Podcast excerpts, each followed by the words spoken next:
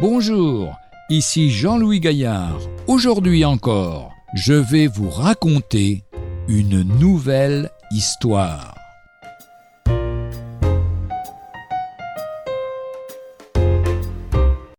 Examen d'honnêteté. Je n'ai jamais oublié le petit discours que nous fit un jour notre professeur de mathématiques avant de distribuer les sujets de composition. Aujourd'hui, mes amis, je vous fais passer deux examens, le premier de géométrie, l'autre d'honnêteté.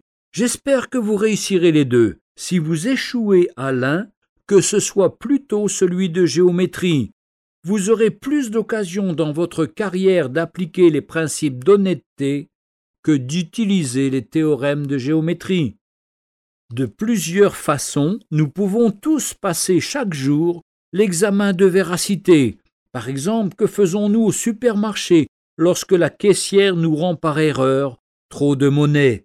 Il est si facile de ne rien dire. De plus, c'est son erreur à elle, pas la nôtre.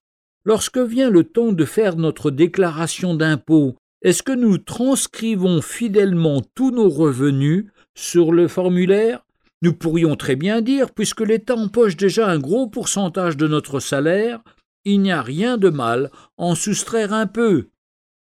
Ce professeur avait raison, le comportement moral d'une personne est autrement plus important que le niveau de ses connaissances ou de ses revenus, mais ce comportement exige d'abord que l'on soit vrai devant Dieu, avec qui on ne peut pas tricher, et que l'on fasse ses comptes avec lui.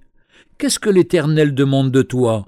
C'est que tu pratiques la justice, que tu aimes la miséricorde, et que tu marches humblement avec ton Dieu. Michée, chapitre 6, verset 8. Retrouvez un jour une histoire sur www.365histoire.com.